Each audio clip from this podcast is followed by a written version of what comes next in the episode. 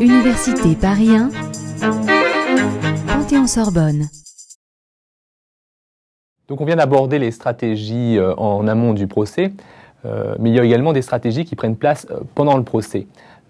D'après deux auteurs américains, Lynn Lopucki et Walter Verhort, on peut distinguer trois types de stratégies pendant le procès. Il y a les stratégies qui visent à contrer la partie adverse, notamment en augmentant ses coûts pour exercer une certaine pression sur elle, ou par, par, exemple en donc, se préconstituant des preuves, comme vous l'avez dit, euh, vous avez aussi des stratégies qui visent à influencer le, juge, à influencer l'interprétation que fera le juge. Par exemple, lorsqu'on va, euh, on va essayer de, le convaincre qu'il y a des conditions implicites à l'application d'une norme. Et vous avez aussi des stratégies qui visent euh, à restreindre les marges et manœuvres du juge. Lorsque, par exemple, aux États-Unis, on fait la sélection des précédents, on sélectionne les faits pour un peu orienter déjà en amont l'affaire. Est-ce que euh, d'après vous, ce, type d'analyse euh, est pertinent dans un contexte de français? Et euh, quelles sont, d'après vous, les, stratégies argumentatives les plus pertinentes qu'on peut mettre en place pendant un procès pour essayer d'emporter l'adhésion des juges? Oui. vous avez tout à fait raison de, souligner les différences existantes entre le, rôle du juge, enfin en droit continental, si je puis dire, et en, droit américain. Euh, les procédures sont, différentes, le rôle du juge est tout à fait euh, différent.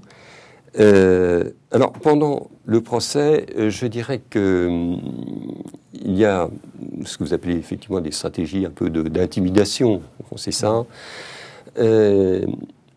J'observe que de plus en plus, on recourt effectivement à la plainte pénale, mais avec une limite que je vais indiquer rapidement.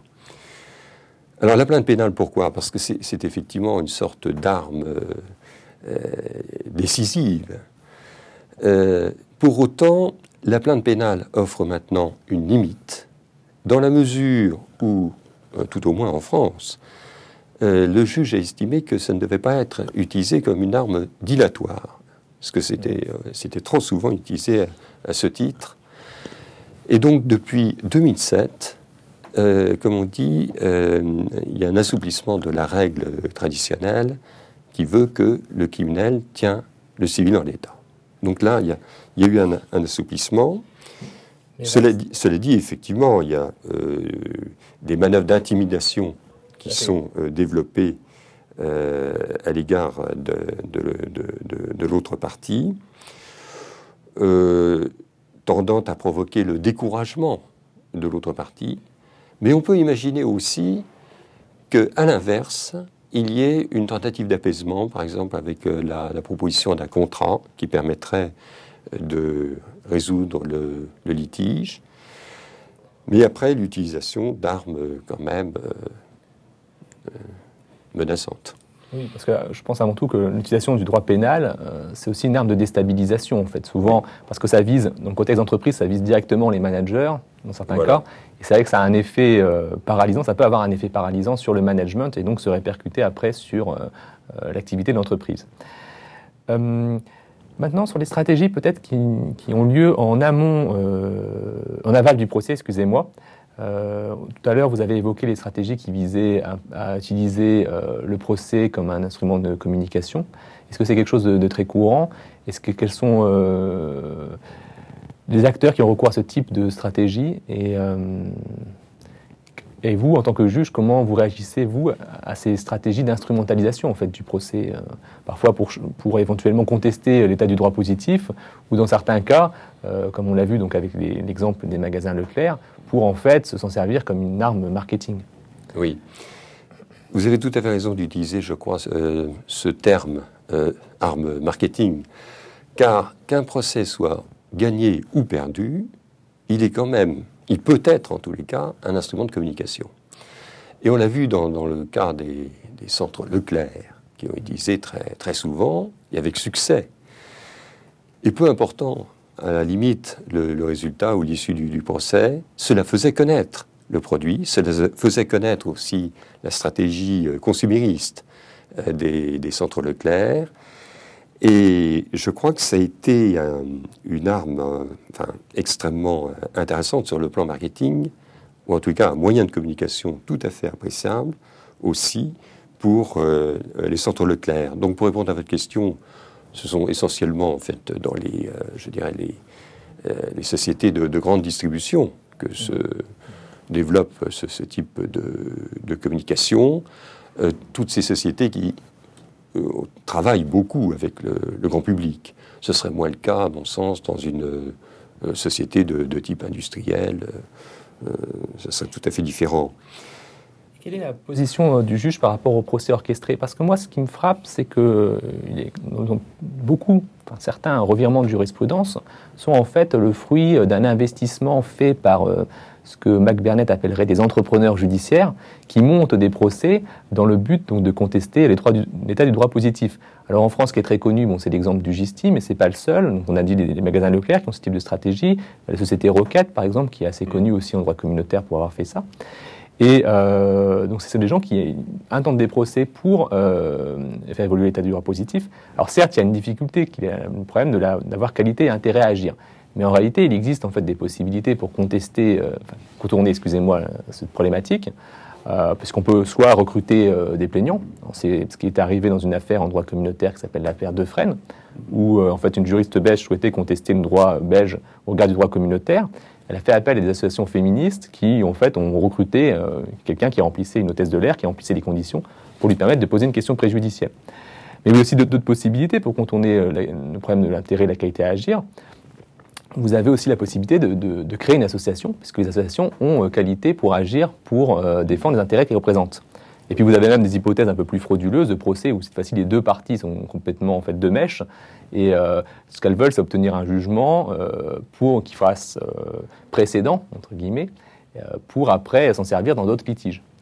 Alors face à ces stratégies d'orchestration du procès, vous, en tant que juge, quelle est votre réaction par rapport à ce type de, stratégie? Est-ce que c'est -ce des choses euh, qu'on peut arriver à percevoir quand on est juge? Parce que ce n'est pas forcément évident. La, motivation euh, subjective, entre guillemets, des, requérants n'est pas toujours flagrante à la lecture des dossiers.